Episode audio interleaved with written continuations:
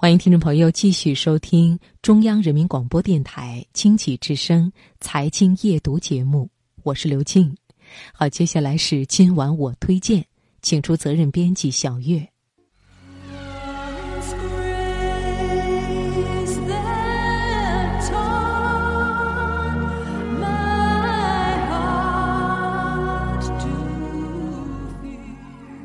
月色如水，春秋意境。品读天下，聆听永恒。请听今晚我推荐。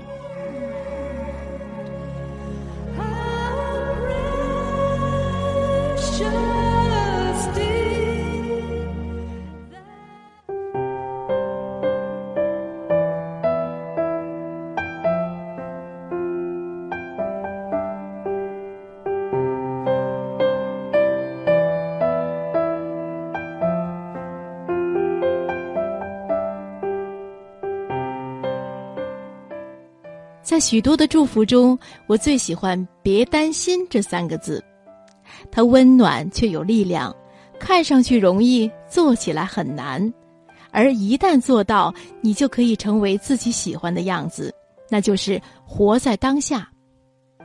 我想，如果有一个负面情绪排行榜的话，那么担心大概是要高居榜首了。因为它击碎了当下的岁月静好，也透支了明天的动荡不安。容易担心的人，往往很少主动去改变什么，而是将自己交给命运，并且从不自信自己可以拥有好运。今晚我推荐我们来分享艾小羊的文章，努力做一个不担心的人。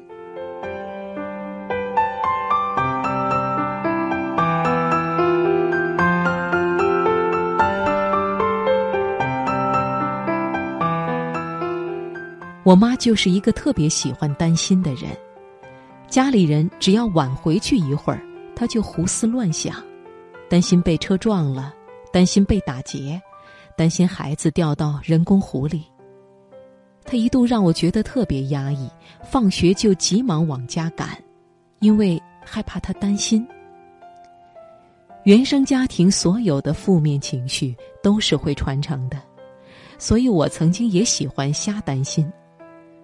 初中学地理，发现我所在的城市处于一个地震带上，晚上便担心的睡不着，一直跟我的同桌念叨：“如果地震了可怎么办？”我同桌却大大咧咧的说：“如果真是那样，你一个人活着有啥意思？”我很喜欢这个同桌，因为他跟我完全相反，从来不担心什么。他学习没我好，家境也没我好。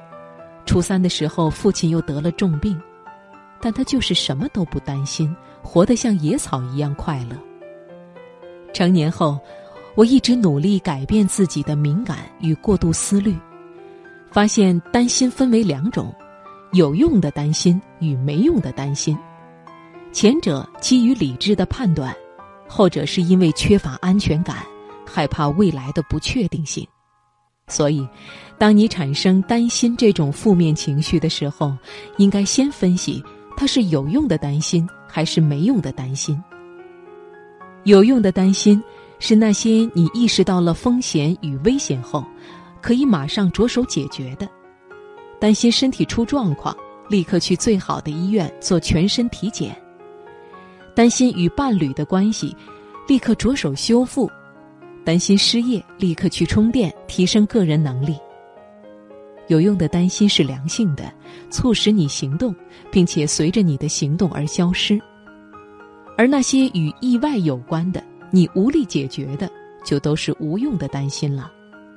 如果你的行动力很差，有用的担心就会转换成无用的担心。任何一种担心，如果你现在没有能力立刻用行动去解决。它就会成为阻碍你快乐与幸运的巨石。其次，就是要不断的提醒自己不要担心，因为你所担心的一切都会发生。心理学上有种心理暗示叫“孕妇效应”，也就是当女人怀孕时，就会觉得街上的孕妇特别多，而担心也是一种心理暗示。当你对某件事重复担心，却又没有用行动来解决，或者无法用行动去解决时，你所担心的坏结果就会到来。经常有人说：“我知道这样不好，就是改不了。”我只能说，那就是你不够果断了。当发现自己陷于无用的担心时，你就应该选择立刻行动起来，要么去解决，要么用其他事情分散注意力，不给自己胡思乱想的机会。喜欢担心的人都是悲观软弱的，他们往往过于相信命运，而不愿意磨练自己的意志与力量。我们如果能够把自己可以掌控的那部分人生尽力过得意气风发、无怨无悔，不断进取努力，那么，不管意外与明天哪一个更先到来，也不妨碍我们活出精彩的自己。让我们都来做一个不担心的人吧，用行动填满那些过去花在担心上的时间。我们无法左右命运的车轮，但是必须操控自己的努力。